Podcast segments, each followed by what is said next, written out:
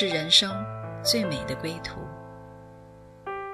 谁说只有在夜深才会想家？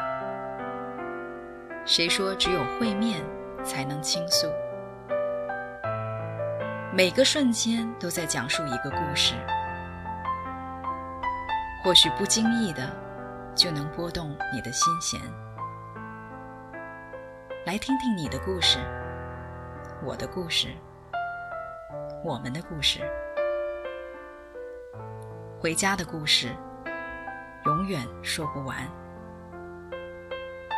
唯爱电台《回家之声》午间中文频道，亲爱的听众朋友，你们好，欢迎来到唯爱电台《回家之声》午间中文频道的营养专题。我是主持人营养师妈妈 Julia，我是呃。两个孩子的妈妈，同时也是一个幼儿园的老师，阿兰姐妹。大家好，我是橘子，我也是三个小朋友的妈妈，还有一个呃十年经验的全职太太。我们今天的主题是：是否应该限制孩子吃糖果啊、薯片、泡面之类的高糖、高油、高盐的食物，也就是所谓的垃圾食品？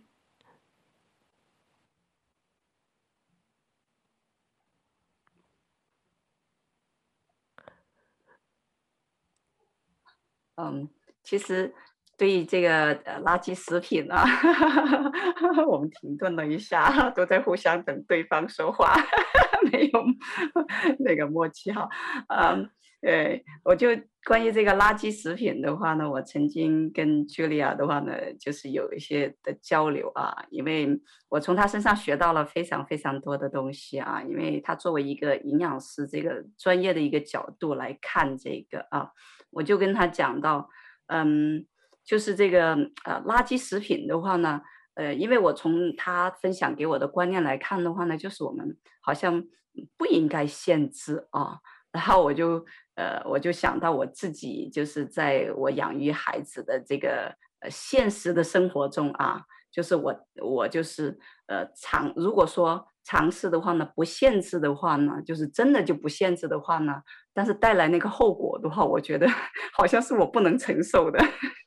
因为我们家女儿的话呢，她很喜欢吃糖，她真的是呃，可能在在在海外长大的孩子，是不是对糖的话有一个特别的那种 喜爱啊？就是我如果不限制她的话，她可以一包糖啊，就是不是小包的那种啊，应该是分量还挺多的那种糖的话，它可以。它可以一天全部都吃完的，所以我我那天的话呢，就跟茱莉亚有一些交流的话呢，我说哇，就就好像理论上来讲的话呢，不限制这个垃圾食品的话呢，也是呃，好像有很多的 benefit 啊，很多的正面的意义。但是从我自己生活的真实的一个例子来看的话呢，我觉得我当我这么去做的时候，哎，真的就不限制的时候，他可以这样子来吃的，那么。嗯，所以我就我就觉得好像不是太能够，就是在理论上和实际当中的话呢，怎么来把握这个尺度？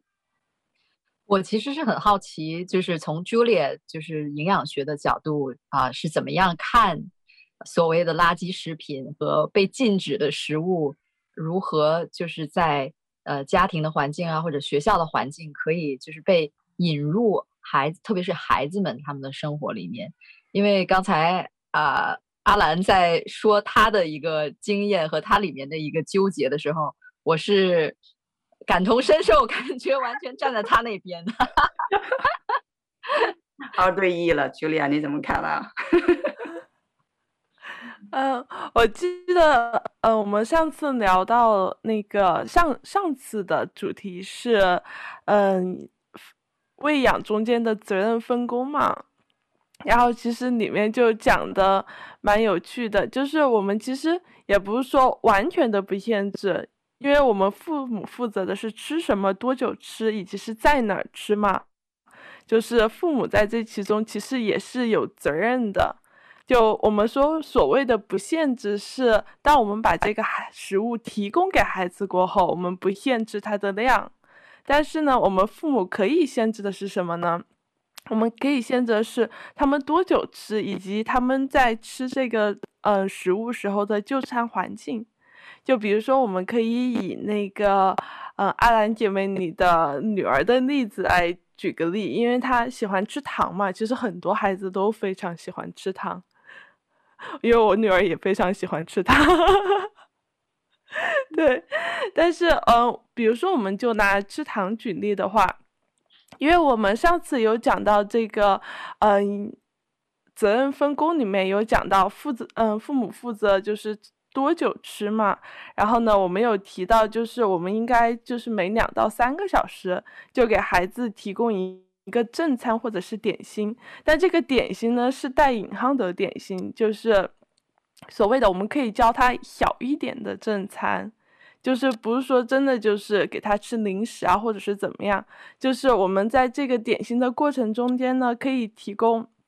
嗯，比较营养均衡一点的，就是给他提供就是包括碳水化合物啊、脂肪啊，然后还有蛋白质的一个点心。就是比如说我们举个例子吧，就是一杯牛奶和一个一种当季的水果可以作为一次的点心，或者是一些小饼干啊，或者是爆米花呀。或者是，甚至如果是一片有花生酱的面包，也都包含了碳水化合物，嗯，脂肪，然后还有蛋白质嘛，也可以作为一次的点心。但是呢，我们就是这同时呢，点心呢还可以是什么呢？也可以是一很大一包的糖，也可以是很大一包的薯片，就是。当我们把这些作为点心，就是不限制的提供给孩子的时候，我们是以这样子，是以这样子的方式提供的。或者呢，我们当我们给他提供正餐的时候呢，我们也可以就是一个星期两到三次的，就是把。如果是我们还是看食物，比如说是薯片之类的食物的话，我们可以给披萨搭配啊，就这样子就放在那个餐桌上，要孩子自取。但是呢，如果是糖果类的呢，我们可以把它当成一份甜点，就是我们比如说我们比如说如果是那个，嗯。我们虽然我们基督徒不过万圣节啊，但是如果是有那个家人是过万圣节的话，孩子不是就会讨糖果，很多糖果回来吗？像这种糖果呢，我们可以给孩子说说，啊，那你这一顿你就可以有几个糖果当做你的点心。当做你的甜食，我们每一顿就吃，比如说五个呀，然后在下一顿就再给五个，而且这五个不是就给孩子一个人的，就比如说家里面有几个兄弟姐妹，就大家都是一样的，就不要不会说就是因为比如说有一个兄弟姐妹他的体重比较大呀，或者是怎么样，而是去区别对待这个孩子。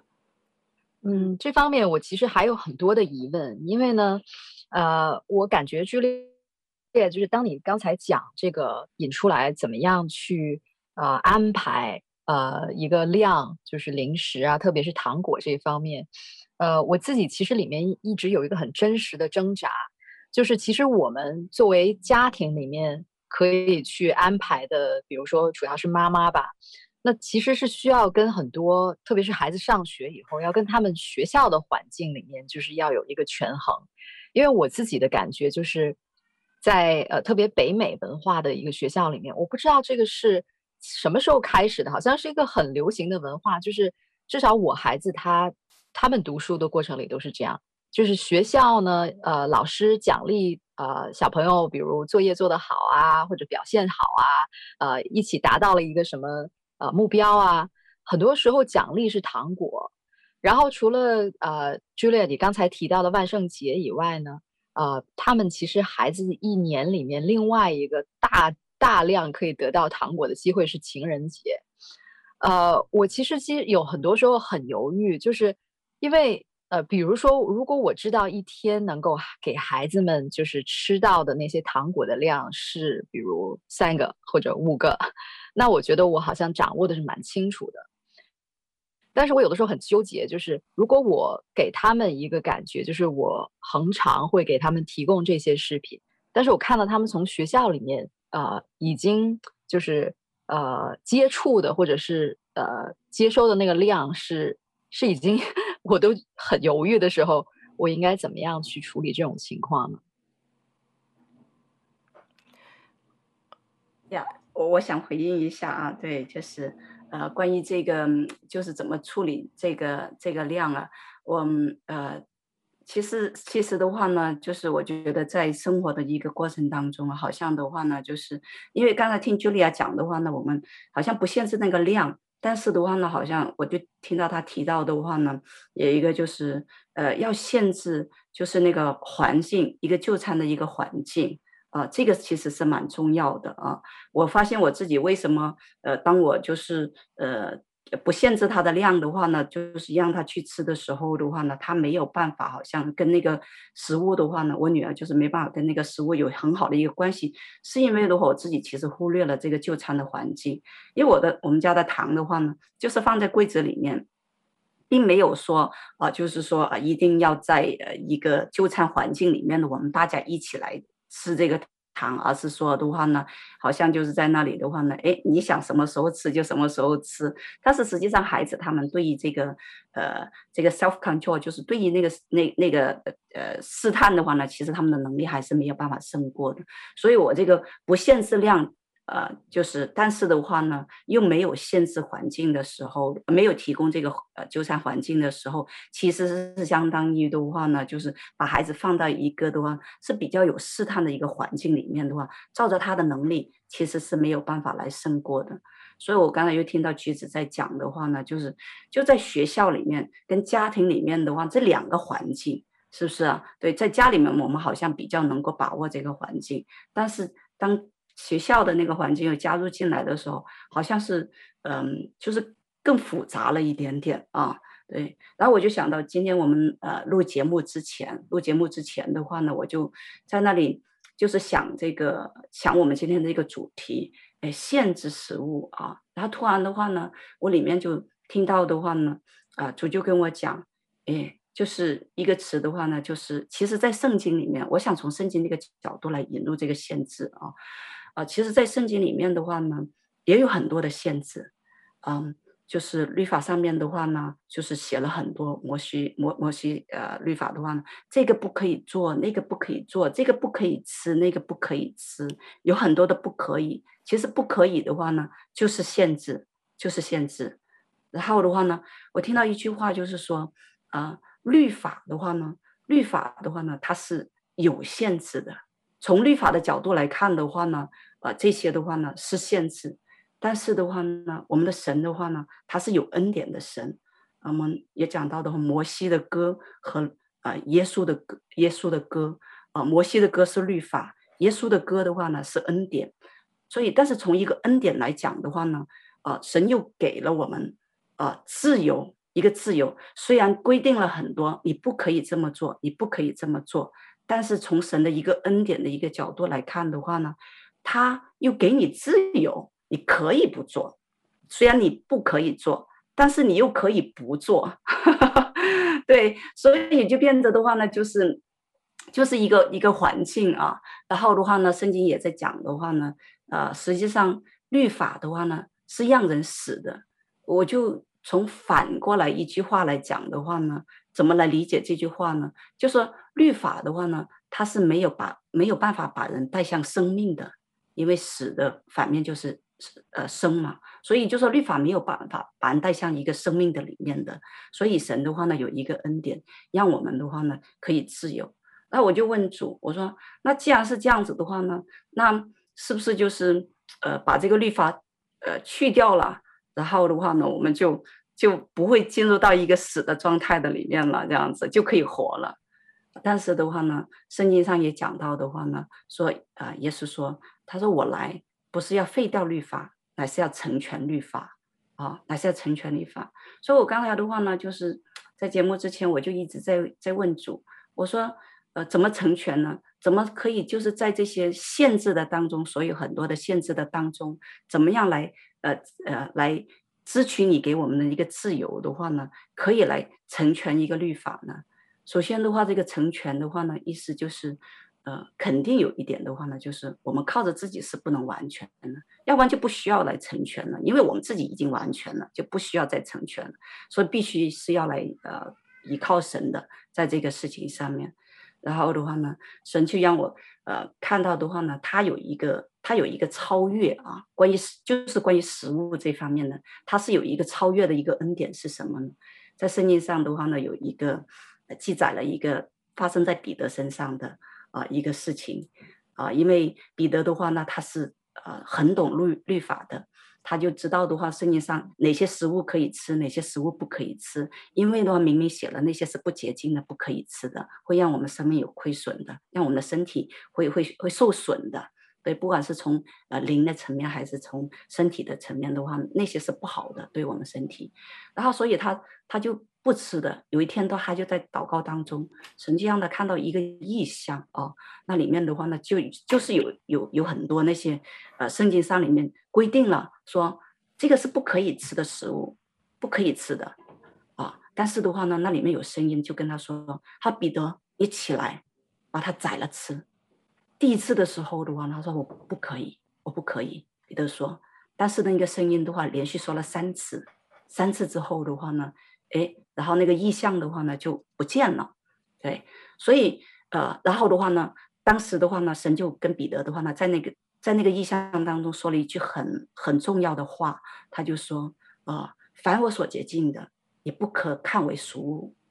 我就觉得的话呢，好像就是在这个呃限制当中，所有的限制当中是，嗯、我们如果遵循那个的话呢，是呃会让我们呃不受亏损。但是的话呢，神还有一个更高的一个，要向我们来开启他自己一个属性。就是他自己的一个属性，他的所思，他是超越的神，他是超越的神啊，他是可以超越所有的这些呃，就是所有的定性，就是这些是不洁净的。但是的话呢，他说凡我所洁净的，凡我所洁净的，你不可看为俗物。就是说的话呢，当这些食物的话呢，是神所洁净的时候的话呢，我们其实是可以吃的，是可以有这样子一个自由来吃的啊。所以，呃，刚才其实我自己的话呢，在听到这个的时候，我自己的话呢，对于这个限制食物的时候呢，我自己有很大的一个自由，很大的一个释放啊。对，其实一切的话呢，都是啊，在神的一个保守的里面。如果说我们只是遵循一个律法，哦，说这个不吃，那个不吃的时候的话，其实我们没有办法进入到一个更高的一个层面里面去体会这位超越的神在我们的生命当中怎么样来祝福我们的身体，祝福我们的灵啊。对，所以，呃，我就是有这样子的一个感动，来，你们接着来。呃，我其实刚才听阿兰在说的时候，其实我自己的反思就是觉得，呃，关于限制，其实这个背后，呃，我想具体的特别谈，呃，垃圾食品这一个这个呃具体的情况，呃，我觉得我们很多的时候，其实不光是对着孩子，我们。做一些限制，其实我们成年人现在也是很多一个营养方面的话题，谈到说哪一些食品是非常健康的呀，哪一些你尽量要避免啊，呃，这些都是从健身体健康或者是对于身体可能一个啊、呃、隐含的一个潜在危险这个角度呃切入，然后来做出的一些指引。但是我自己感觉，就是这些限制的背后呢，我常常感到。是是跟惧怕挂钩的，就是因为啊、感觉说，哎，这些垃圾食品吃多了以后，你会有这个隐患，得这个病，会有那个问题。所以，其实当我们把这一套好像一个系统或者是一套指引去应用在孩子的生活当中，就是引入在他们的生活的一个环境里的时候，其实是同样的一个背后的惧怕在。呃，所以我自己去反思，我很多时候去跟孩子 去说的时候，呃，我我其实就是在那些，比如说高糖啊、高油啊、高盐这些食品上，其实是加了一个标签，就是告诉他们这些其实不健康的，其实不太好的，就是这个食物本身承载了就是一个负面的一个信息，但是呢，很有趣的就是这些。垃圾食品，呃，贴了负面标签的那些食品，从味道上来讲，很多时候又是很吸引人的。所以就是在孩子们他们的认知上，我有的时候自己也会在想说，哎呀，他们会不会有一些困惑？就是，呃，这些东西这么好吃，但却又不健康。呃，这些东西好吃，但是却又对你身体有坏处。就是我我自己就在想说，哎呀，呃，有没有一个更好的方法去来跟他们解说，就是他们每一天会遇到的这些食物是怎么样的？所以其实曾几何时，我们家是说得很清楚的，就是有一类的食品，比如说啊、呃、泡面呐、或者是一些呃快餐呐、我们有时候就是把它很。清楚，就是跟整个文化一样，就是标注成垃圾食品这样，所以孩子们他们也都是就是称这一类食品叫垃圾食品。但是直到后来，呃，我们我有一个朋友，他有一次就开玩笑，他就说，呃，我我不想叫这些叫垃圾食品，我叫它啊、呃、yummy food，其他的呢是 healthy food。然后我自己里面就在想说，啊。好吃的食品和健康的食品，呃，这样的一个改变，好像意味着我们里面的一个认知和理理解会有一个表达在这个名称上。但是呢，我自己心里面又开始在琢磨，就是，难道啊、呃，这样的一个分类意味着健康的食品就不 yummy 不好吃吗？所以我里面就是在想，就是呃，如何去其实。带领我们的孩子，引导他们去认识，就是这么广大的一个食品世界啊，究竟食物就是我们如何去看待？我觉得这是很很重要的一个一个方向。对我来说，就是实际应用上是很需要呃多一些的观点，或者是不同的一些看法，对，来激发一下我。对，我觉得这个话题真的是非常的有趣。因为其实，嗯，我们之所以限制孩子，就是或者是限制我们自己吃这些食物，以及其实是一个从健康层面出发的一个担忧嘛。但是呢，其实这个问题是蛮多面性的，就是呢，其实这些食物呢，就是我们其中的一个担忧，就是怕吃过量嘛。就是，如果不限制，孩子会不会一直吃呀？然后会不会影响到他的体重问题啊？这是其中的一个担忧。但是其中的一个担忧呢，这个担忧呢，我们其实现在的，因为营养学其实是一个，真的是进步的非常快，而且不停的有那个新的科学证据来更新的一个学科嘛。然后呢，现在的一个我学到的啊，因为每个地方大家教的地方教的也可能也不一样。我学的一个观点是，其实我们人体内是有一个自己知道饱饿的一个，就是一个调整的一个机制的。就是，但是呢，如果我们一直限制，就是不给身体，就是这个，就是他想吃的东西不能吃。比如说，我很喜欢吃蛋糕，但是我要告诉我自己不行，我要不能吃蛋糕，蛋糕不健康。然后我一直限制、限制、限制自己，就算是在成年人身上。当我们一旦有这个机会说，哎呀，我已经限制自己一个月了，我今天要放纵一下的时候，那吃出来的量，然后他们专门有做一个那个研究，就是看他这，如果你这样一直限制吃的量，和我就说。啊、我很喜欢吃蛋糕。然后我今天就是像我们之前说的一样，现在是点心时间，我每个星期有两到三次点心时间，我可以吃蛋糕。就相对于这个来比较的话，其实就是限制下吃的是更多的。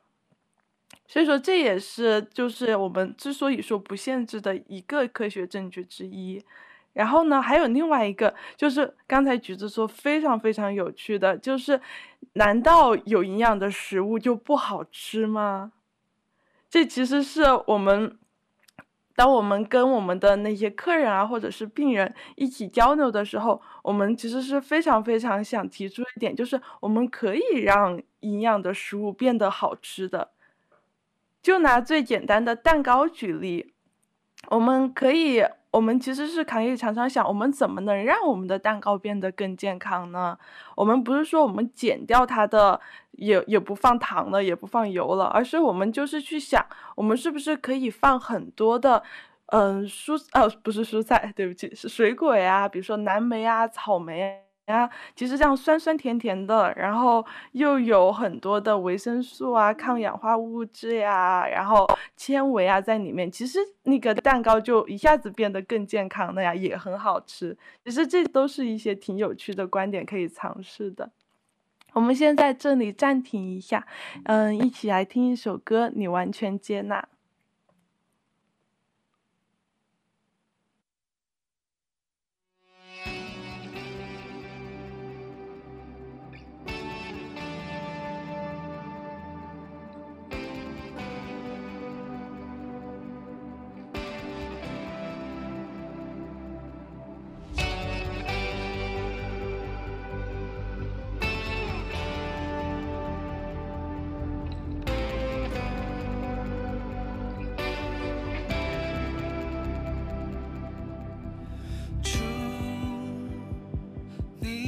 的爱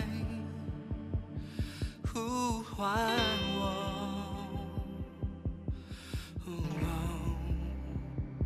像海洋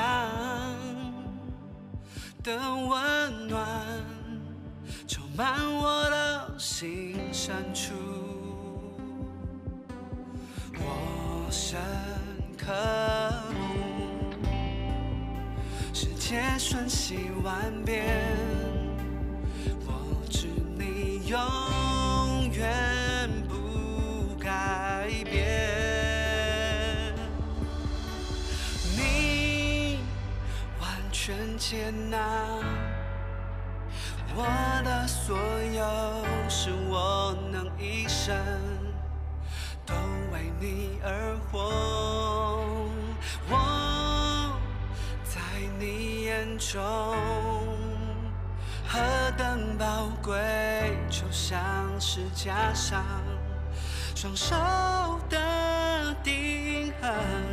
你独生子的。牺牲。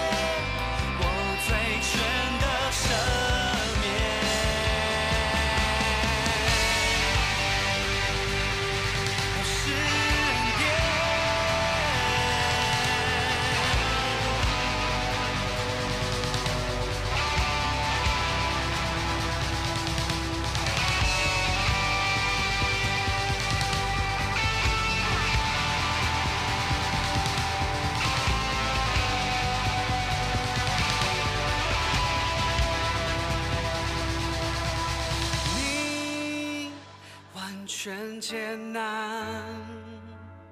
我的所有，是我能一生。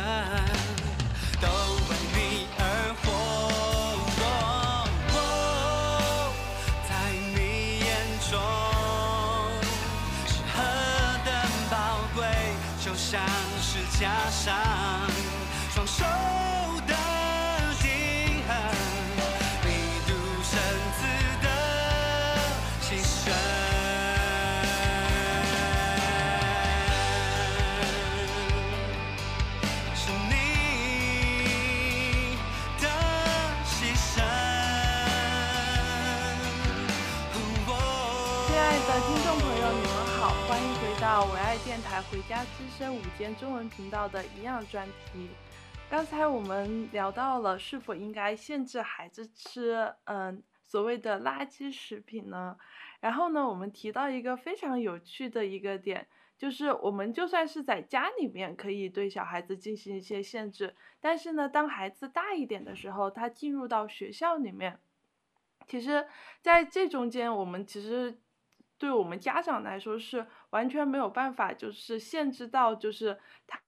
他在学校里面会不会去吃这样的食品，而且甚至，嗯，刚才橘子也讲到了，老师会以这个作为一个奖励来，嗯，奖励给孩子，然后孩子们肯定作为一个礼奖品的话，可能也会就是就是很高兴的去吃啊，还有和因为还有那个。同学们可以一起分享嘛，然后他肯定也更高几率会去吃这些食品。嗯，对，我觉得的话呢，可能就是在这个过程当中，我就是从刚才你们俩的分享的话呢，有一个提醒，就是作为一个角色，又回到好像我们第一期节目里面的话呢，就是这个责任分工。这个责任的话呢是怎么样呢？就是呃，在对这个食品的一个一个价值观。然后的话呢，呃，分辨呃哪些是好，对我们身体有益的，哪些是对我们身体的话可能无益的。首先的话呢，就是在这个过程当中，可能我们就要不断的就是要来跟他们来讲这个呃价值观，就是要跟他们来讲，让他们来认识。如果说我们没有就是让他们来认识到这个食物的话呢，呃。其实小孩子他是没他是没没有任何的，就是那种呃，就是价值观的。他所有的这些对一个事物的一个认识的价值观的话，都是从他周围的环境。所以家庭的话呢，是第一个来影响他的。首先的话，我们的教育对食物的一个正确的教育的话呢，是。作为父母来讲的话呢，这是一个必须要的责任。我们不仅仅只是好像提供食物而已，我们还有一个责任的话呢，就是要来教孩子们来，呃，认识区别，就是这些食物。因为的话呢，我们可可以在他们还在家里还小的时候的话呢，我们可以提供一个好像呃绝对完全安全的一个环境啊，就是给孩子们。但是的话呢，他们会长大的。他们会随着年纪的变化的话，他们会先从学校开始，然后再进入到社会，再进入到他自己的家庭。他们会不断的扩大这个，就不再是我们我们能够的范围，我们能够手伸到的范围的里面的话，那这个时候他自己需要就是那个能力的话呢，被建立起来，他才可以。独立的去面对，否则的话呢，如果我们没有做到这个教育这个这个责任的话呢，我们的孩子的话呢，哪怕他长成成年了，但是的话呢，他对食物的这个这个分别还有选择的这个能力的话呢，还会处在在一个幼儿的一个阶段的里面，根本不具备就是这个这个正确的这样的一个反应，他也更没有办法的话和食物的话呢，有一个很正确的这样建立一个关系，所以我觉得。呃，这是我想要就是和大家来分享的，就是还是这个责任分工，孩子要负责来啊、呃、领受，我们要负责来教这个食物的一个价值观。嗯，我其实觉得，其实孩子们他们有很多的呃知识也好，或者是跟他们实际生活相挂钩的东西也好，的确是有一个。就是这样一个过程，是需要从外部给他们一个输入的一些信息，啊、到一个成为他们里面自己的一些一些知识啊，还有一些认知吧。对，呃，我我自己突然就想起来一个我们家实际的例子，嗯，我们家三个孩子里面呢，我觉得我们老大他是对于高油脂的就高脂肪的食物，好像他的肠胃就是比较容易啊、敏感的。所以呢，啊、呃，就是一个实际的呃现象，就是比如说我们家三个孩子，呃去朋友家的呃，就是在疫情前还有很多小朋友呃额外有机会摄入 很多垃圾食品的机会，就是朋友的生日 party。然后呢，在那个生日 party，一般呃这个流行的文化就是说呃有超级大量的薯片呀。呃，那种膨化食品啊，然后还有就是蛋糕啊，呃，各种高油高糖你能想到的糖果啊，全部都会出现在那个场合里面的。呃，然后基本上就是给小朋友提供的在生日派对上面的那些呃用餐，也基本上是快餐嘛，所以就是是一个呃。是一个盛宴，但是呢，这个盛宴是各种你能想到高油、高糖、高盐的一个 食品的一个汇集。呃，我们家老大呢，他就是以前在小一点点的时候，其实我我有的时候很犹豫送他去这种 party，因为去了以后呢，我自己感觉我就完全没有了机会去在旁边引导他，就是他完完全全的暴露在这样一个呃各种零食的里面。那实际上发生的事情就是，同样，呃，在这种环境里面，啊、我们家老二、老三都会吃很多的零食的，呃，薯片啊什么的。但是我老大呢，在他大概学前班的时候，呃，我印象中是几乎没有例外，就是只要他去了同学的那个 birthday party，回来以后那个星期他一定会吐，他一定会肠胃出一些状况，所以就是。在那个过程当中，我自己的一个学习就是，我其实在想，最好的方式是以后不要送他 去朋友的这些派对呢，还是还是怎么样？呃，但是后来我就发现，有一个我自己学到的东西，就是其实我孩子他自己开始感知到身体反馈给他的一个信号，就是他吃到一个量的时候，他真的会吐的。他吃到一个量的话，他那个星期一定会 have trouble，就有难了。所以呃，后来他自己里面就是有一个认知，就是说，哦，我的身体啊、是很独特的，呃，对于某一类的食品就是比较容易敏感有反应。所以他是带着这个对身体给他的一个反馈，然后呢，去影响他自己如何去摄入和摄入多少。当然，你知道，就是即便我们成年人，有的时候也会失去那个节制。我们明明知道，可能我们身体里面，呃，特别的有一些状况，就是不能吃某一类的东西太多。但偶尔我们大人都有可能会，呃，就是 老马失蹄，最后晚节不保，一直坚持，一直节制的结果就是出一次状况。嗯、呃，我就看到这个过程里面，其实我自己也是，呃，就像。刚才阿兰提到的，我们早早期节目就是聊过的。我觉得其实我们真的需要，呃，给孩子空间和时间吧，呃，让他们真的去感知和他们自己身体里面就是直接的发生关系，去连接，去感受身体发给他们的信号。因为我觉得现在社会里面的孩子其实，呃，真的跟大人一样，就是他们对于身体的那个敏感度，还有去听身体给他们的那个。信息好像，嗯，不是特别的敏感，就是包括饥饿感啊，或者是饱的感觉啊。我相信应该没有以前的人，就是身体那么的那么的清楚，就是发出一些信号，然后身体知道，然后就去吃。对，所以我我自己就感觉说，其实，呃，有一个我自己在这个过程里面的学到的功课吧，就是啊，呃，限制也好。呃，自由也好，其实到最后是这个主体，他在呃食物也呃或者是生活各方面，就是如何去呃内化出来一个东西，是他的呃一个一个认识，然后来影响他的行为。啊，我真的很同意刚才你们两个分享的。因为真的就是我们给小孩子，就是我们讲这么多责任的分工啊，或者是怎么样，其实我们最终的目标就是可以帮孩子建立一个和食物的关系，然后和他自己身体的关系，在一个健康的关系之之下呢，孩子能从他里面他自己知道，就是哦，我吃到这个时候就饱了，然后他也不会对特别的食物有非常强壮的那种。渴望，而导致他没有办法就是体会到他自己身体里面发出来的一些信号。啊，在节目的最后，让我们一起来听一首歌，《当我抬头仰望》。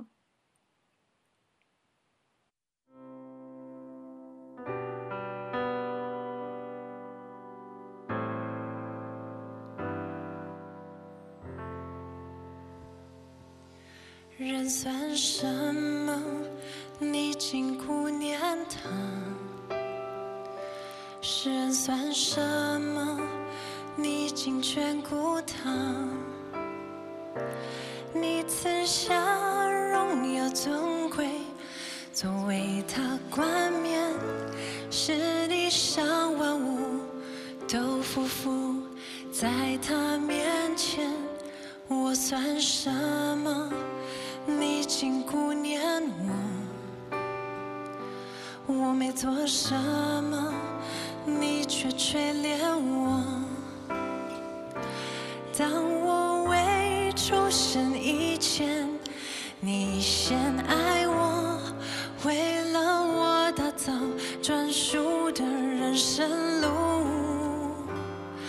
当我抬头仰望你手造的天。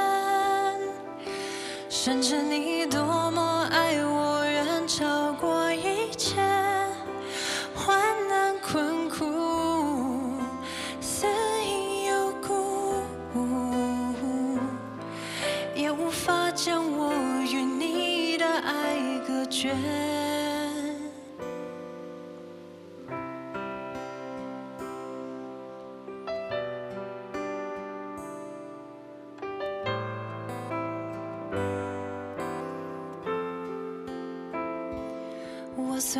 什么？你竟顾念我，我没做什么，你却垂怜我。当我未出生以前，你先爱我，为了我打造专属的人生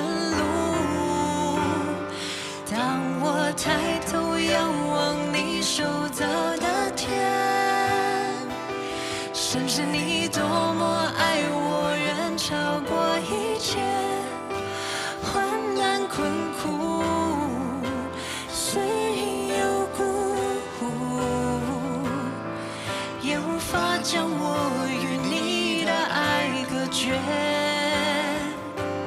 当我放下自己，垂靠你怀里。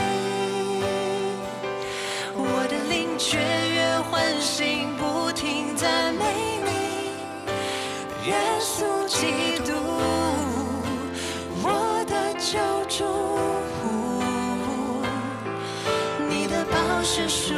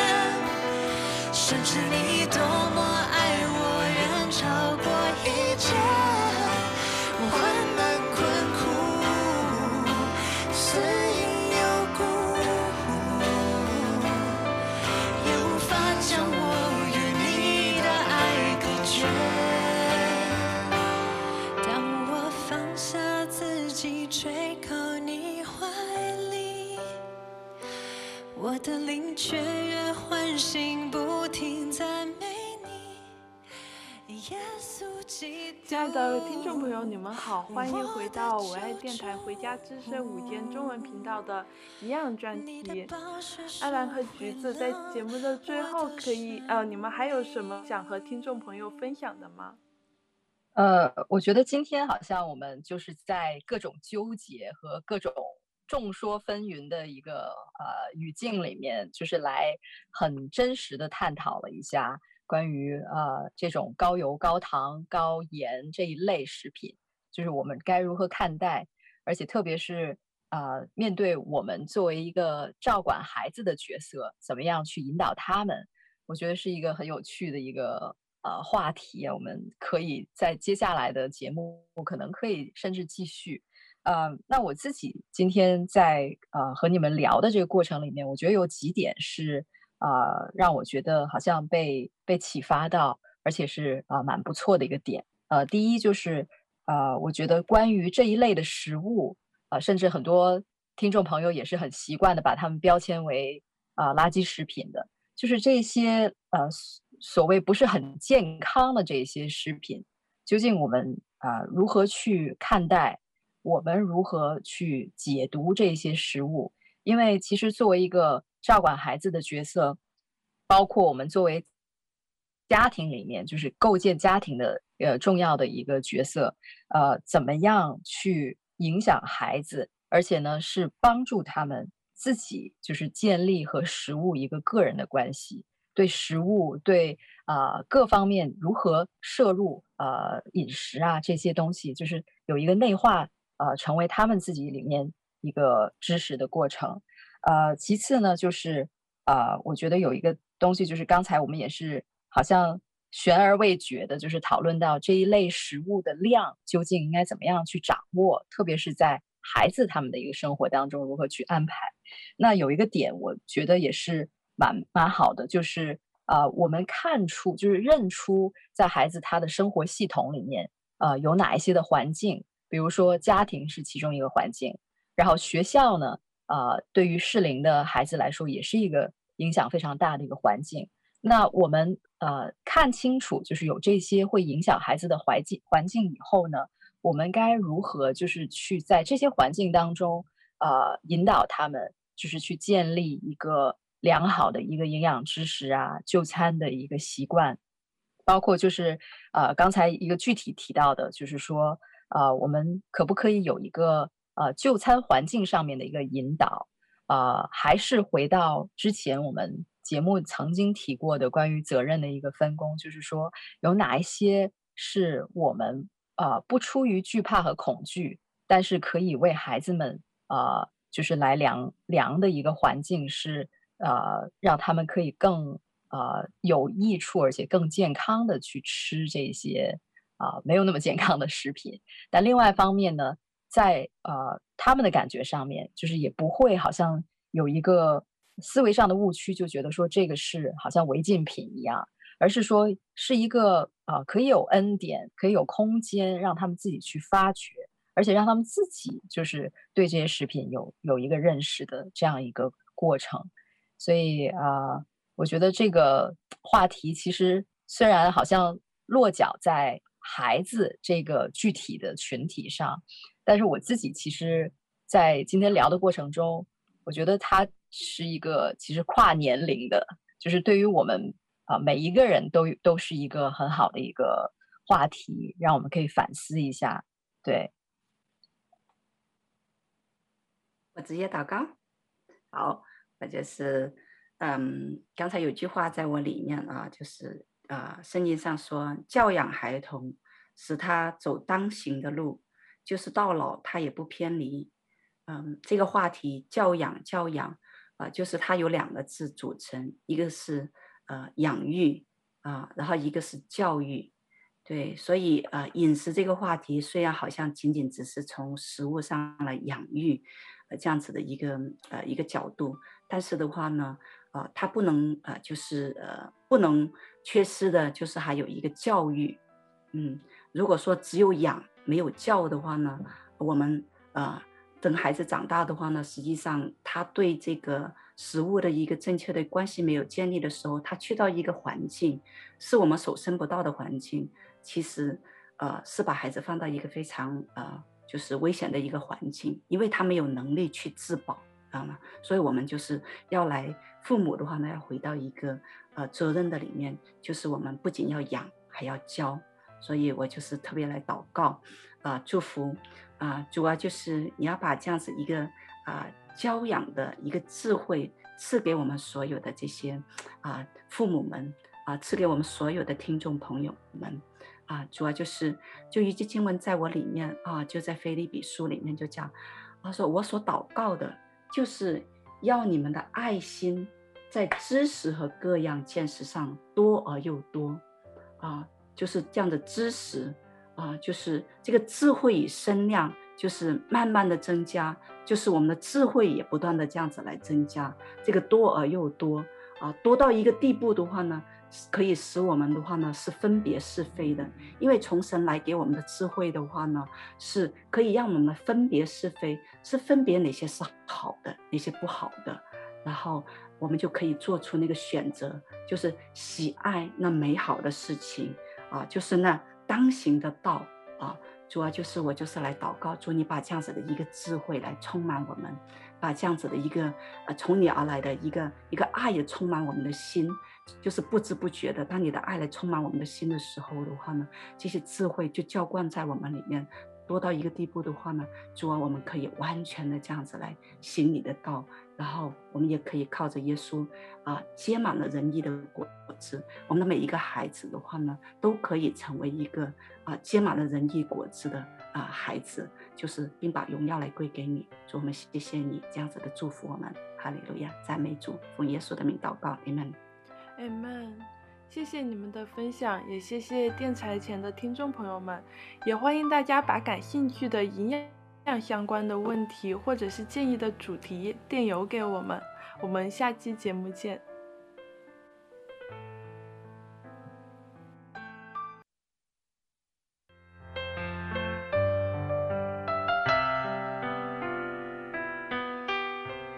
回家的路上，总有说不完的故事。亲爱的听众朋友，如果你也是有故事的人，欢迎你发送电邮和我们的栏目组联系，邮箱地址是 v o h o m i n g at gmail dot com。回家的路上，有你，有我，也有他。感谢你收听《回家之声》，再见。